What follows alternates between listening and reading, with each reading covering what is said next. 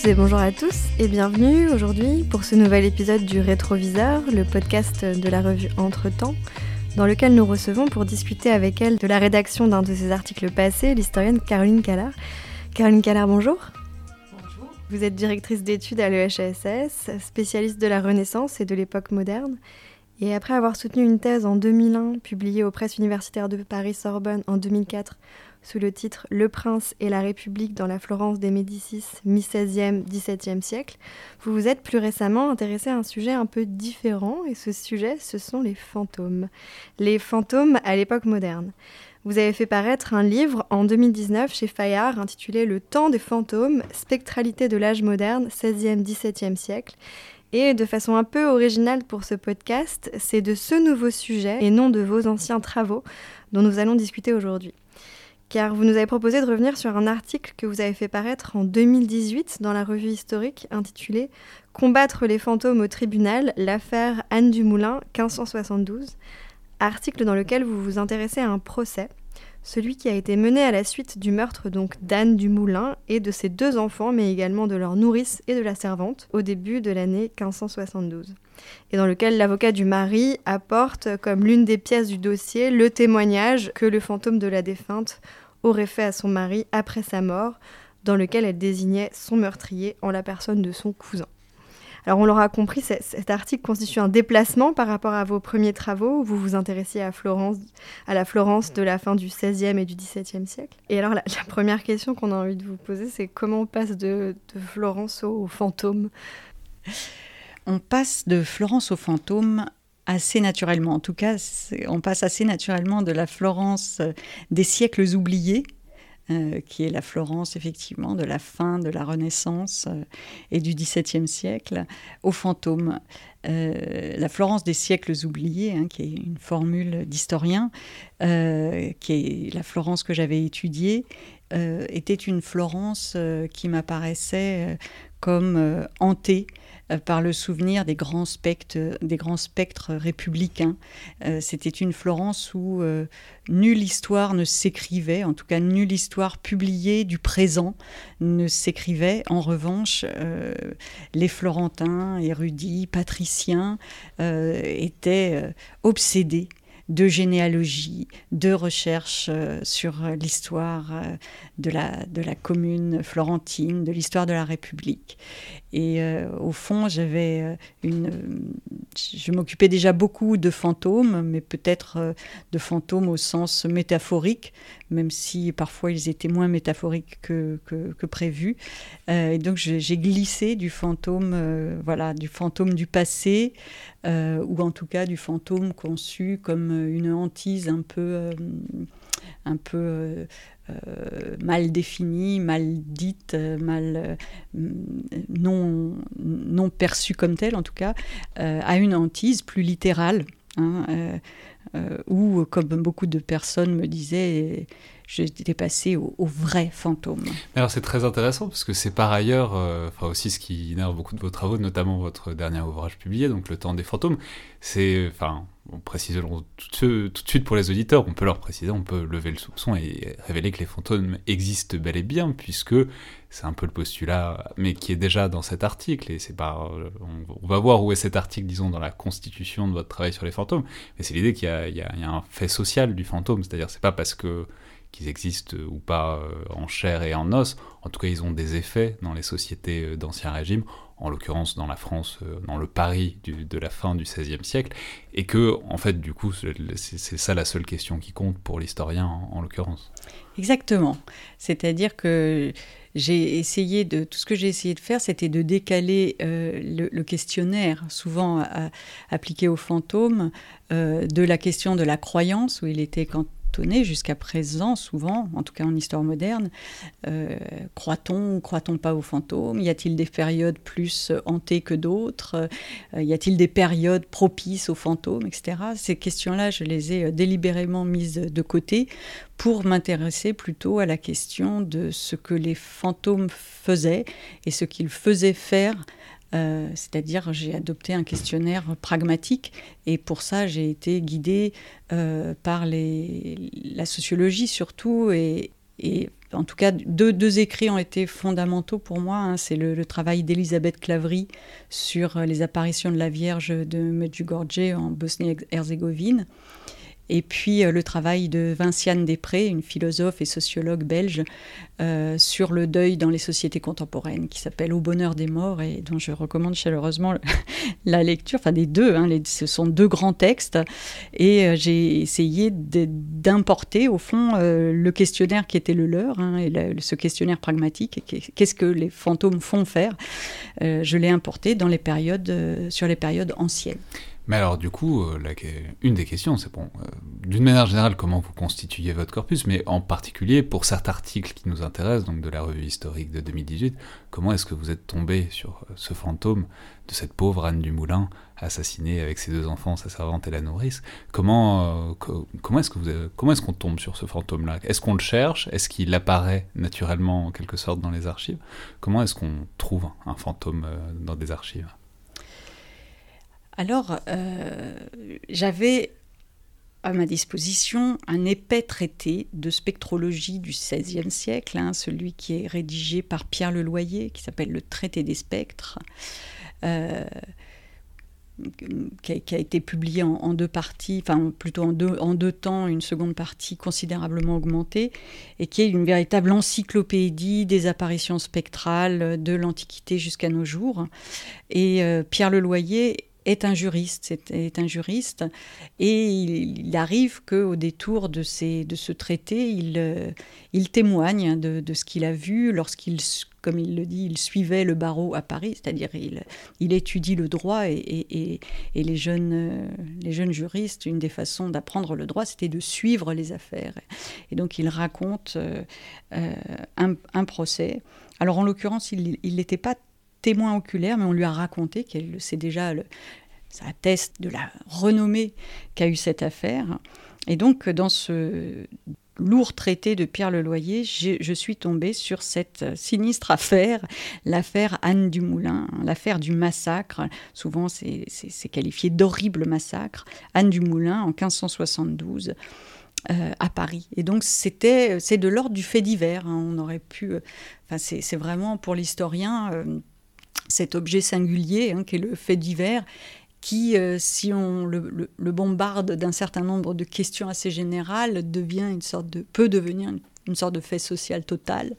Euh, et moi, ce qui, ce qui m'a intéressé, c'est euh, l'apparition des fantômes hein, dans, ce, dans, ce, dans cette histoire. outre ça, ça ce qui m'a d'abord frappé, hein, c'est son caractère dramatique. Vous avez été ému par cette histoire, du coup euh, Ça, m'arrive souvent d'être ému dans les sources. Oui, si. Au, début, j'ai surtout été frappée par le, caractère extraordinaire, enfin le, caractère monstrueux, plus que touchant. Et puis au fur et à mesure, en tout cas en lisant les, les, les, plaidoyers, oui, des, des, des, différentes parties, oui, ça, il m'est arrivé d'être d'être ému. Euh, mais quand même, ce qui m'a frappé, effectivement, c'est euh, les récits qui étaient faits de la découverte du massacre, euh, surtout le contexte. Hein. On est le 22 janvier 1572 à Paris.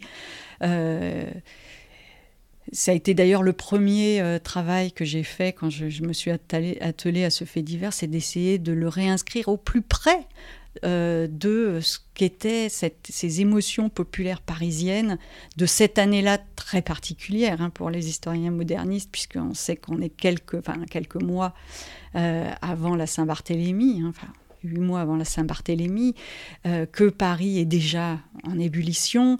Je pouvais m'appuyer notamment sur un magnifique livre euh, d'une grande historienne des guerres de religion qui est Barbara Diffendorf, qui avait fait un, très beau livre, très bien documenté sur euh, une affaire, une autre affaire, l'affaire de la croix de Gatine. Mm.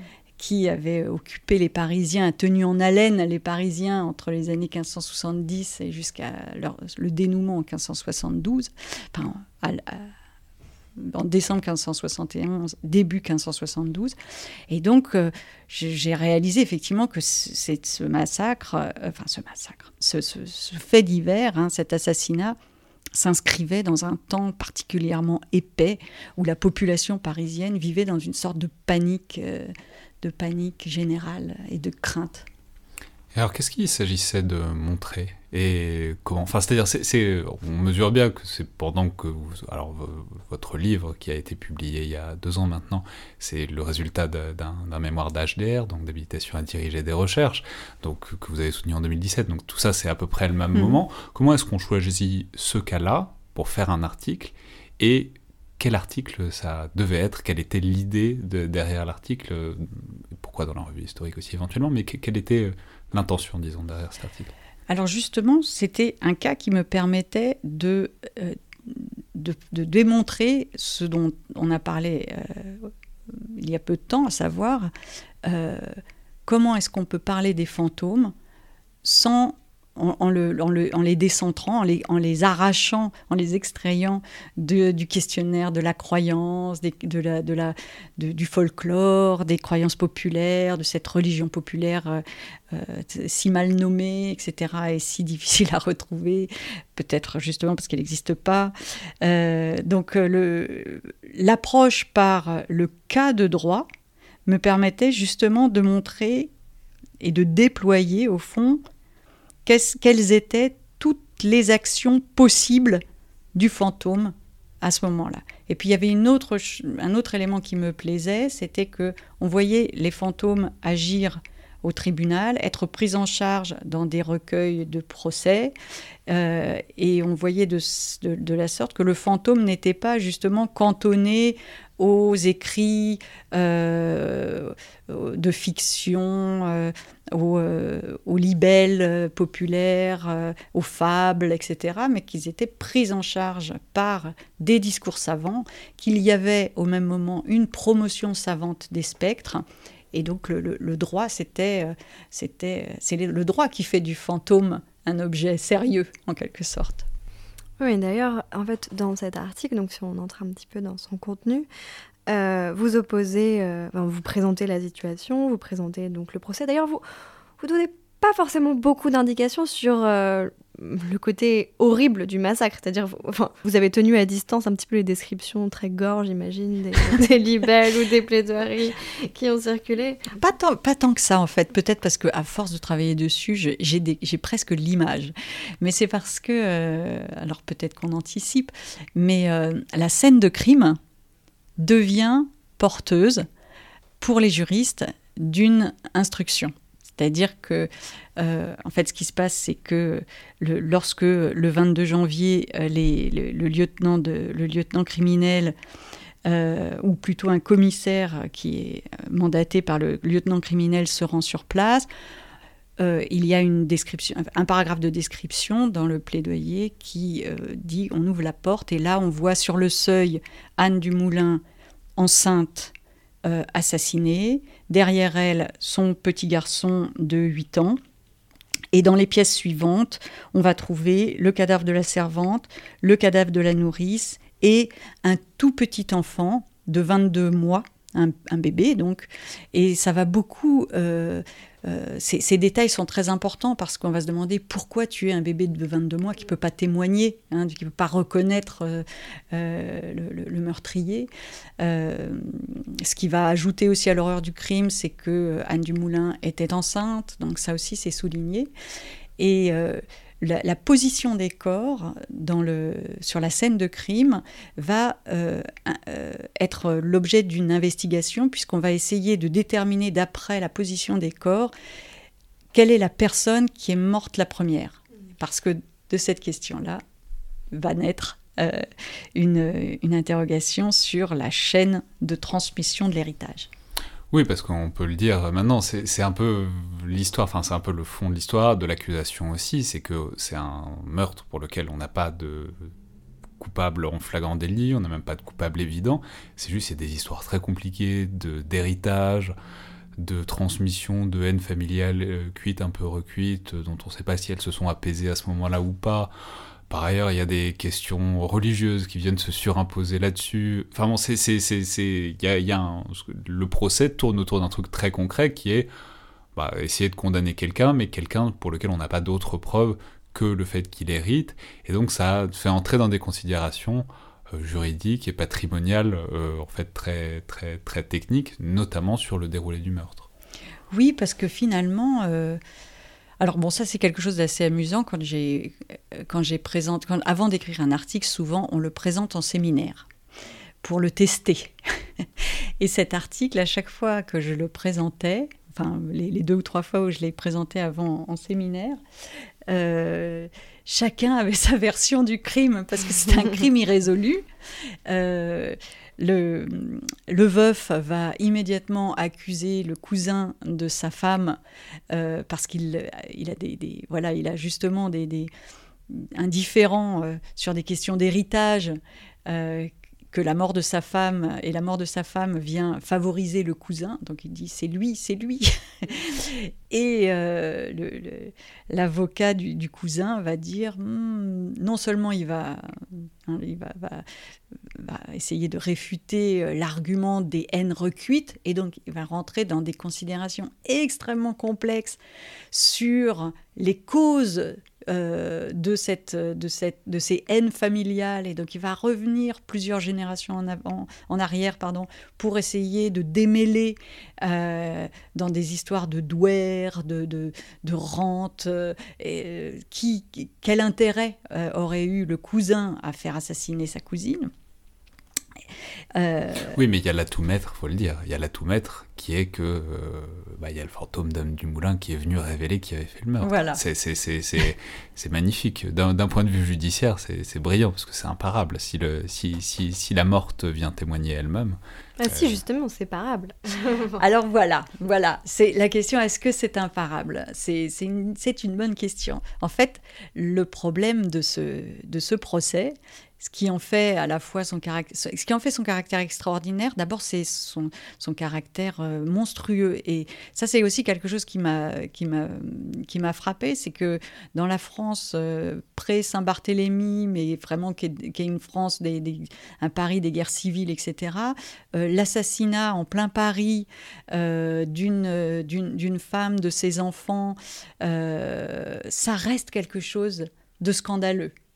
C'est alors qu'il y a la croix de Gatine, on s'égorge, on s'égorge euh, tranquillement. Euh, il y a des émeutes populaires, mais cet assassinat domestique euh, qui laisse un veuf brutalement privé de sa femme et de, toute sa descendance, hein, c'est les deux enfants plus le troisième qui, était dont, sa femme était enceinte, ça, ça bouleverse les, les Parisiens. Et c'est pour ça d'ailleurs qu'il est jugé à la tournelle certes parce qu'il euh, s'agit d'une personne noble hein, euh, qui est accusée, mais aussi euh, parce que c'est un crime qui relève de la catégorie de l'indicible, du nefendum, qui est une catégorie judiciaire hein, qui, voilà, qui va décider hein, de, la procédure. Donc c'est quand même quelque chose de... C'est à la fois une affaire monstrueuse pour les Parisiens, scandaleuse, mais c'est aussi un procès pour lequel on n'a aucune preuve. Comme le, dit, euh, comme le dira euh, l'avocat du, cousin, euh, qui n'est trop autre que le célèbre Étienne Pasquier, hein, vraiment un personnage important pour, au XVIe siècle pour, pour les modernistes, un, magistrat, un juriste, un, homme de droit très très important. et donc Étienne Pasquier dit les sacs à procès sont vides, hein, puisque dans la procédure d'Ancien Régime, euh, on met les preuves dans des petits sacs qu'on retrouve parfois dans les archives. Hein. C'est assez émouvant ça aussi, de, retrouver les sacs, les sacs à preuve, les, voilà, comme dans, comme dans les, séries américaines, on voit les boîtes à chaussures ou les sachets plastiques. pour le, dans, les, dans, les, procès du, de l'âge moderne, il y a ces sacs à procès. Et, Pasquier dit, les sacs à procès sont vides. Donc euh, on ne peut s'appuyer sur aucune preuve tangible.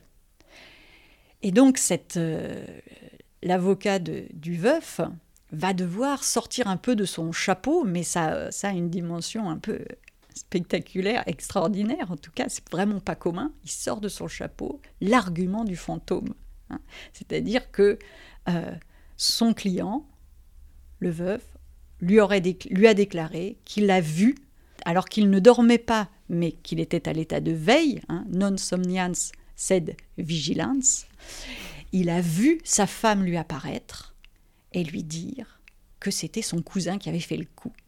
Et donc, Barnabé Brisson, l'avocat, va sortir cette preuve extraordinaire qu'on n'a pas l'habitude d'entendre dans les, dans, les, dans les procès.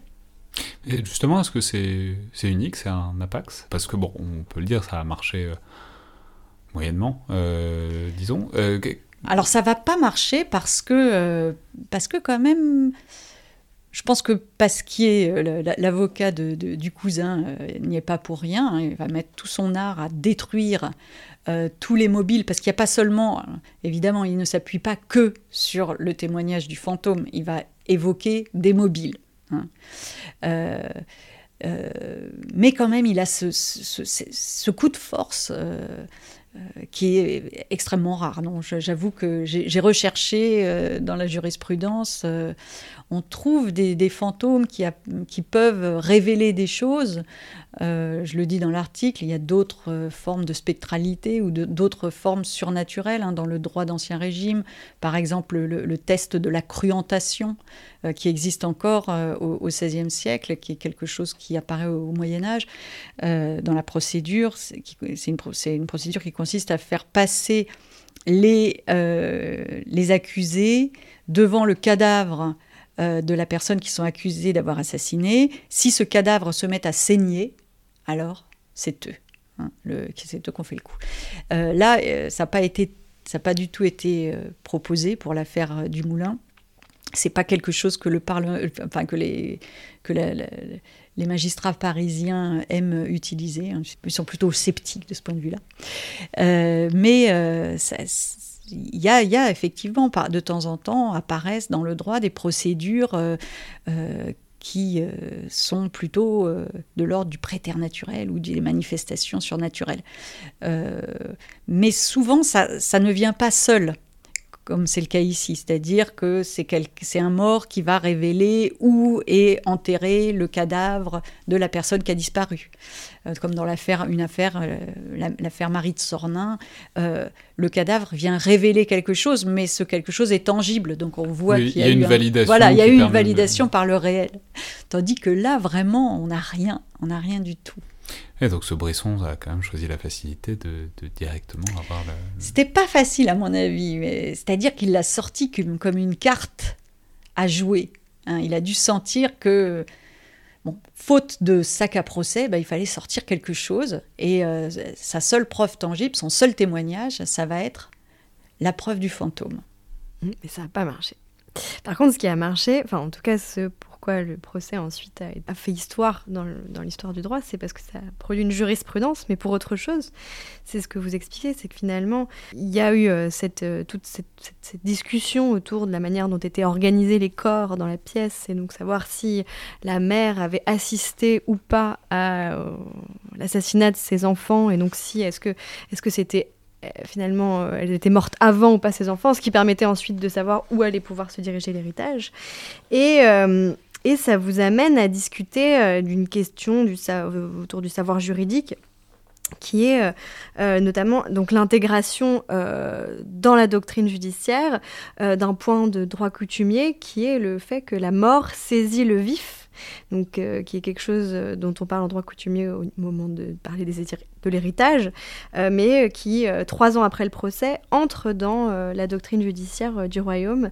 et en fait, finalement, toute, cette histoire, quand même autour d'Anne du Moulin, ok, on parle de fantômes, mais on parle surtout d'histoire du droit. En fait, mm. Et oui, c'est vraiment un, article qui montre comment le droit, c'était le droit français s'est élaboré avec les fantômes. Et effectivement, on parlait d'action des fantômes. J'en ai repéré trois hein, dans, ce, dans, ce, dans cette affaire. Hein. Euh, le première action, c'est l'accusation. Le fantôme sert, enfin, le fantôme sert à accuser, euh, à désigner le coupable. C'est le, fantôme d'Anne Dumoulin. C'est celui euh, qu'évoque le Barnabé Brisson. Il y a un deuxième fantôme, c'est euh, l'instrument du dévoilement d'une supercherie. Hein. C'est, le fantôme que va dénoncer l'avocat cette fois-ci du, cousin, Étienne Pasquier, qui dit en fait le, vrai fantôme dans cette histoire, c'est pas celui qu'on croit, c'est pas celui d'Anne Dumoulin. Le vrai fantôme, c'est celui du mari.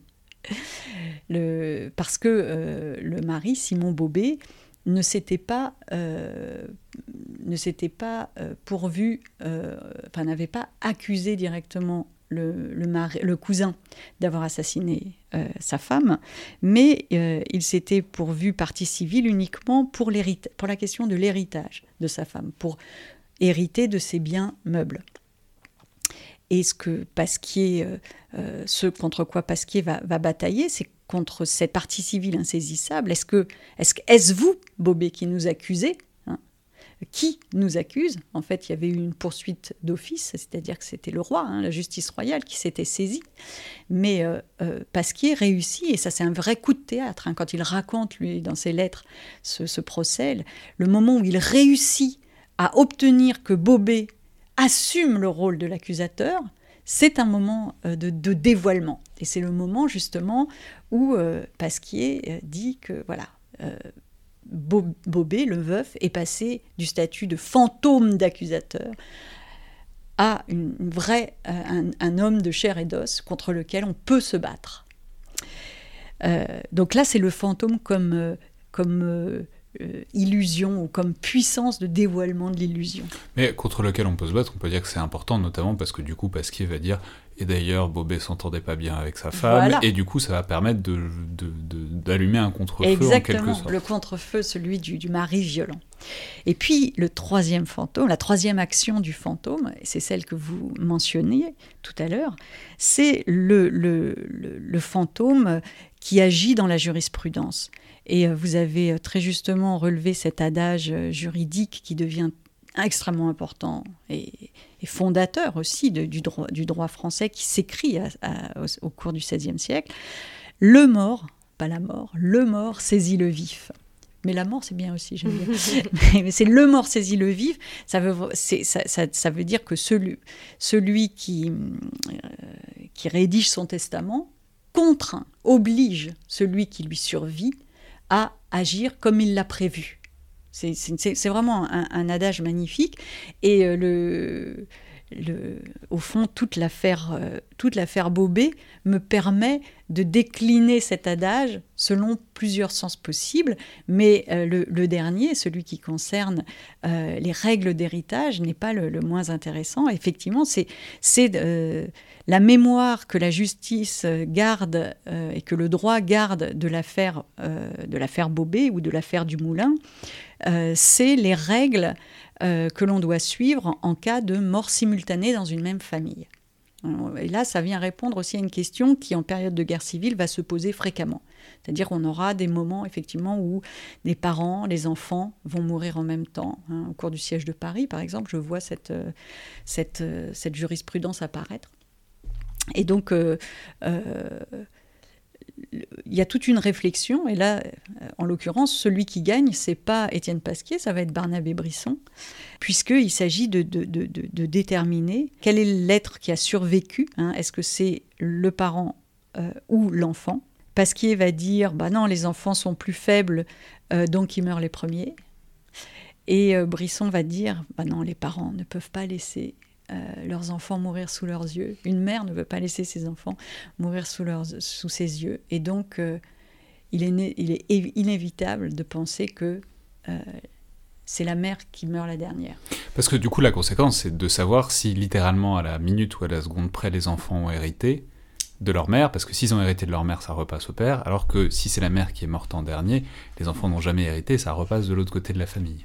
Exactement, c'est-à-dire, ou plus exactement, euh, les enfants, euh, ils transmettent uniquement à leur père, alors que euh, la femme en mourant transmet un peu à son mari quand même, et un peu à ses cousins.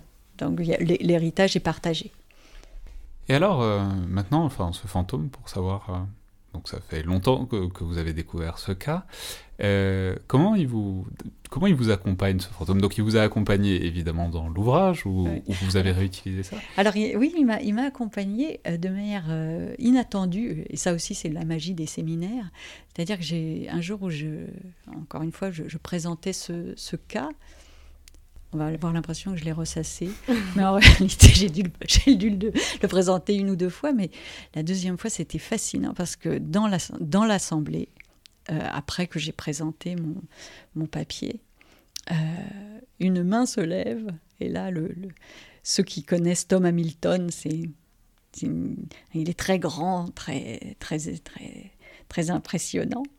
Et il lève le doigt et dit Mais cette maison, cette maison de Anne Dumoulin, est-ce que ce serait pas euh, euh, cette maison du, du, de la rue du Collège Saint-Denis C'est bien celle que va acheter quelques années ou louer quelques années plus tard Pierre de l'Étoile. Et ça, j'ignorais complètement. Qui est extra. Alors lui aussi, c'est quand même un, une sorte de personnage incontournable pour les spécialistes du XVIe siècle français, parce que c'est euh, un pourvoyeur de sources incroyable, quelqu'un qui a collectionné les libelles au temps des guerres de religion, qui est l'auteur d'un registre journal, une source extraordinaire.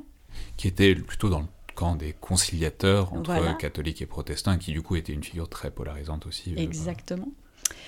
Et je me suis rendu compte que effectivement c'était la maison de, Pierre de l'Étoile, en faisant des recoupements avec, euh, avec Tom. Et c'était pas du tout anodin parce que, euh, en fait, euh, Pierre de l'Étoile était apparenté au Dumoulin. Il connaissait l'histoire. Lui-même il collectionne beaucoup d'histoires de fantômes. Il y a toute, une partie de, ses collections qui sont pleines de ces apparitions dont le XVIe siècle raffolait. Lui-même raconte comment Catherine de Médicis voit des spectres sans cesse. Voilà.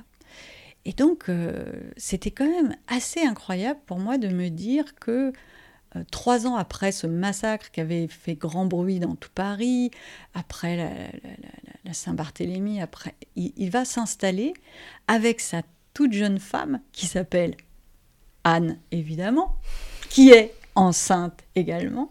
Il va s'installer dans cette maison, dans cette maison euh, dont il sait que elle a été le théâtre d'un affreux massacre. Et je me disais qu'elle... Alors, d'abord j'ai cherché, est-ce que Pierre de l'Étoile parlait de cette maison? J'ai rien trouvé, hélas, je n'ai rien trouvé sur, euh, sur la maison. J'ai trouvé quand même qu'il avait dû faire une sacrée affaire, ce qui montre que, en l'achetant, hum, parce que euh, elle avait baissé à peu près du, tiers de son prix de vente, ce qui montre que ça n'avait pas du tout été anodin. Le, le, souvenir attaché à cette maison avait, fait baisser effectivement le prix de vente de la maison. Et surtout, je me suis dit, comment, comment on vit dans une maison dont on sait très bien euh, tout ce qui s'est passé? Lui-même, il a acheté le, traité de Pierre Leloyer, dans lequel Pierre Leloyer raconte l'histoire, il la compare, il la délaye même, il, fait toute une, il, en fait toute une mise en récit. Comment est-ce qu'on vit dans une maison hein, euh, dans laquelle on sait qu'il s'est passé ces choses-là?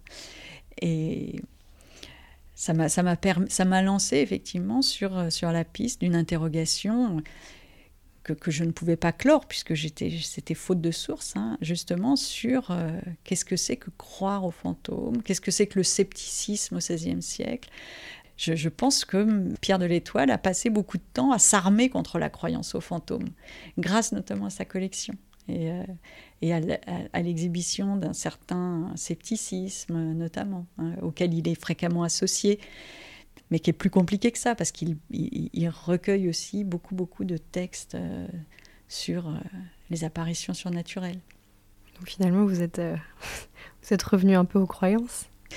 Ah, c'était justement, enfin, cette question-là, hein, le lire et le croire, ça a été une façon pour moi dans, enfin dans le, dans le livre en tout cas, de la laisser derrière moi parce que je ne pouvais pas. La, je ne pouvais pas y répondre.